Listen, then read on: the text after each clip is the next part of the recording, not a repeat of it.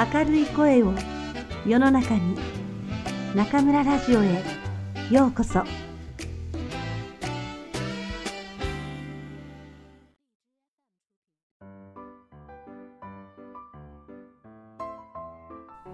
皆さんこんばんは。今夜も中村ラジオへようこそ。私は当ラジオ局のディスクジョッキー中村です。秋ですね。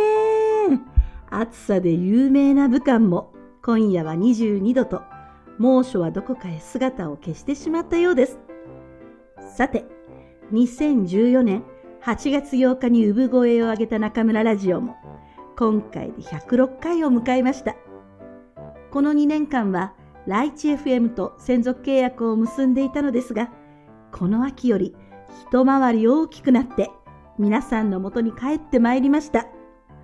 これからも編集のくんくん、スタッフたちと力を合わせて世の中に明るい声を届けていきますので、応援どうぞよろしくお願いします。今年の夏も中村とくんくんはいろいろありました。嬉しい出会い、美味しい発見、新しい試み、本当に盛りだくさんの2ヶ月間でしたね。まずは7月2日の日本語能力試験。今年の夏、中村とくんくんは上海外国語大学会場で受験生の応援をしました。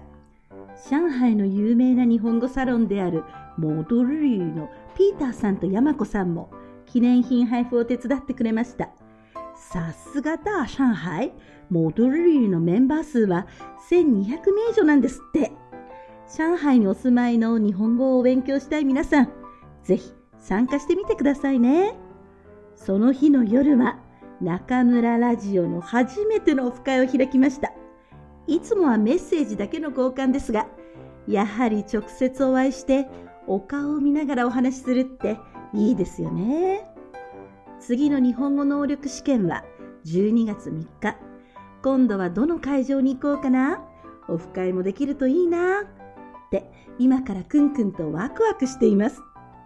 受験を考えている皆さん、日本語能力試験の締め切り日は9月8日ですから、お早めにお申し込みくださいね。大学の教師である中村には、申し訳ないぐらい長い夏休みがあります。だからといって、ゴロゴロできないのが私の性分。この夏も新しいことに挑戦しました。最近はネットで生放送の重報が人気とのことで、私もやってみました。題して、中村先生の日本語会話。実際に大学の会話の授業で使っているテキストを利用して初中級の皆さん向けに毎日会話練習の番組をお届けしました。どうして会話の練習かというと私のところには毎日全国の皆さんから会話の練習をしたいのだけどチャンスがないという痛切なメッセージが送られてくるんです。それならばということで始めましたが我が家の Wi-Fi は電波が弱くてすぐフリーズ。本当に困りました。結局、全25回、携帯電話の 4G 回線を使ったので、電話代が300元超え。ちょっと焦りましたが、皆さんのお役に立てれば幸いです。直播では、うちのプリンセス、白猫の白井カッパもレギュラー出演しましたが、驚くほどの非協力ぶり。これが逆に面白かったと見てくれた方に言われる始末。まだ見ていないよという方は、私のウェイボー、日語ラディオ、ジョンソン先生で中村先生の日本語会話のキーワード検索をしてみてくださいね。会話の受報はこれからも時間を見つけてお届けしようと思っていますので、どうぞお楽しみに。それから8月に入って暑い暑い武漢にお客様が来てくださいました。中村ラジオ第100回放送を記念して行った第1回中村ラジオ感想文大会で最優秀賞中村ラジオ賞を受賞した王行春さんです。中村ラジオの大ファンの王さん、毎日私以上にラジオを聴いて書き取りを続けていらっしゃるそうです。ありがたいですね。王さんには中村ラジオ賞の副賞としてお招き部屋にご招待しました。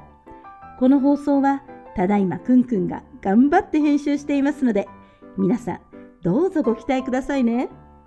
あれ？中村とくんくん、夏はどこにも旅行していないの？いえいえ、食いしん坊の私たちがそんなわけはありません。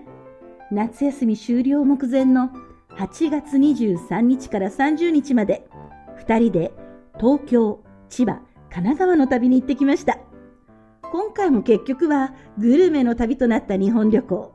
一体何を食べたのかは、これまたウェイボーで日本レポート17夏と探してもらえれば出てきますので、どうぞご覧くださいね。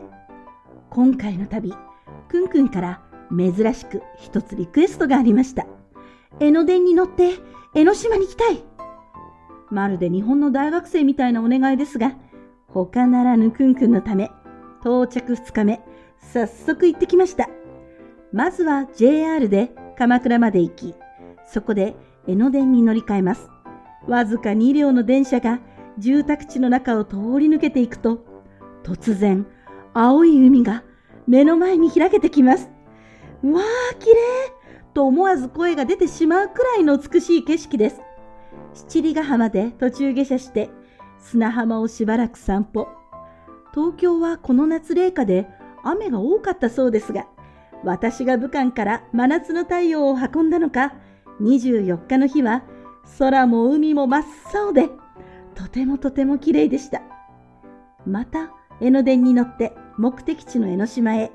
さすがに有名な行楽地だけあって、結構賑わっていましたね。船に乗って島に上陸。その後はいろいろ散策しました。途中の茶店で食べた焼きハマグリが美味しかったこと。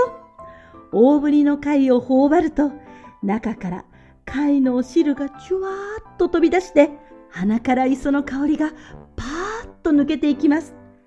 青い海を見ながらだと、その美味しさは何倍にもなって、またぜひ味わってみたいですね。これから日本旅行、特に東京方面に行かれる方は、ぜひ江ノ電に乗って江ノ島観光してみてくださいね。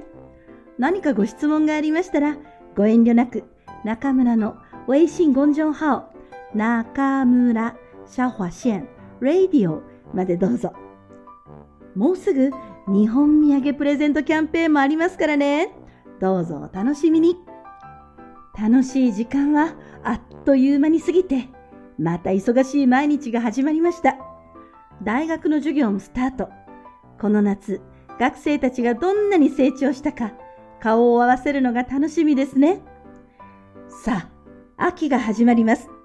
中村ラジオはこれからヒマラヤラジオをはじめ、いろいろなところで皆さんとお会いできると思います。朗読にお招き部屋、これからも良質で良心的な番組を作っていきます。皆さん、一緒に日本語の道を歩いていきましょうね。それではまた次回、ここでお会いしましょう。おやすみなさい。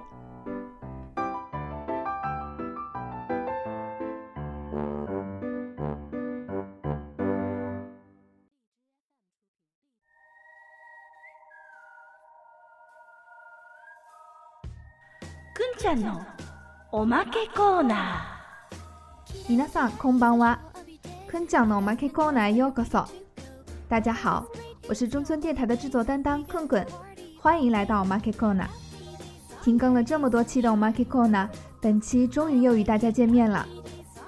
自2014年8月8日中村电台成立，2015年9月与荔枝 FM 签订独家协议，到2017年8月8日，我们迎来了三岁生日，节目也播出了一百零五期。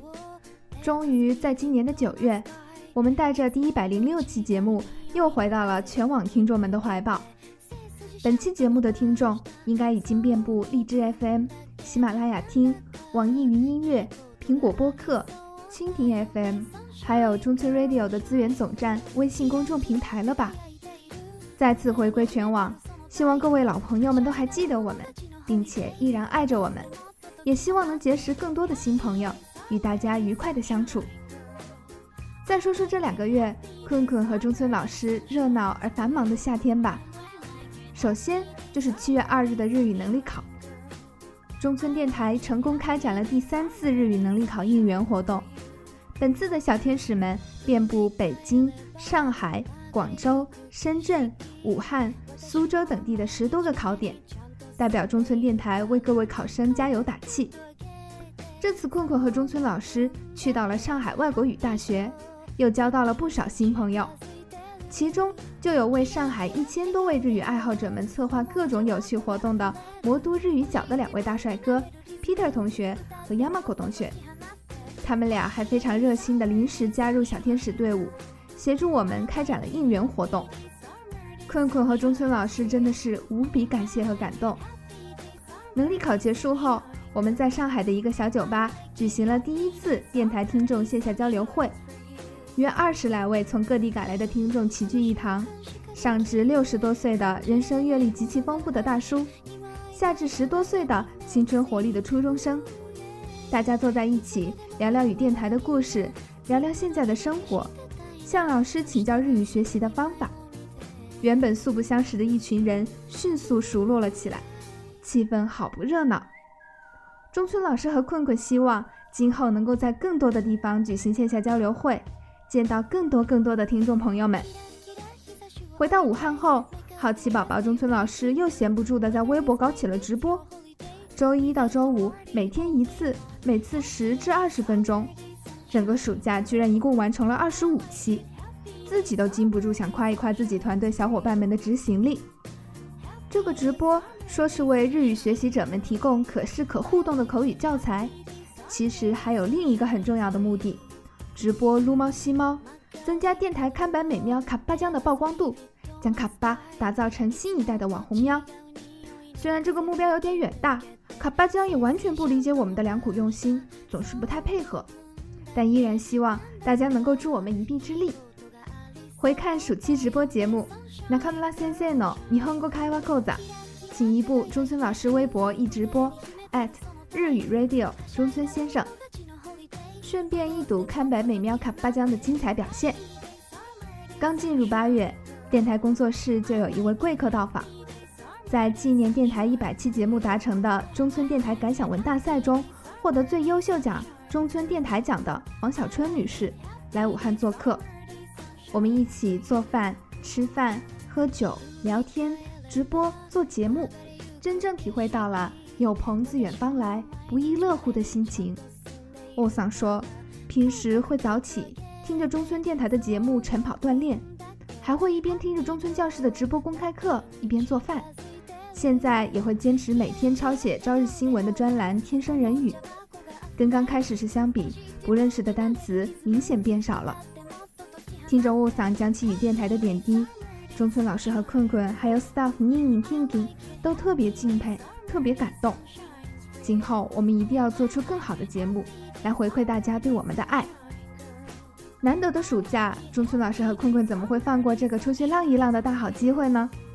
作为暑期的压轴大戏，八月的最后一周，我们又收拾行囊出发了。两枚当仁不让的标准吃货，这次更是吃遍了东京、千叶和神奈川。想知道我们看了哪些美景，吃了哪些美食，就请一定要关注中村电台的微信公众号“中村 Radio”。困困会将本次行程的美食美景整理一下，通过微信公众号分享给大家。除此之外，近期我们还会有听众抽奖送大大大大大福利的活动，还有日语能力考 N 一、N 二、N 三全能班的报名通知。所有精彩都在微信公众号里哦，一定记得关注我们的微信公众号中村 Radio。それではまた次回ここでお会いしましょう。おやすみなさい。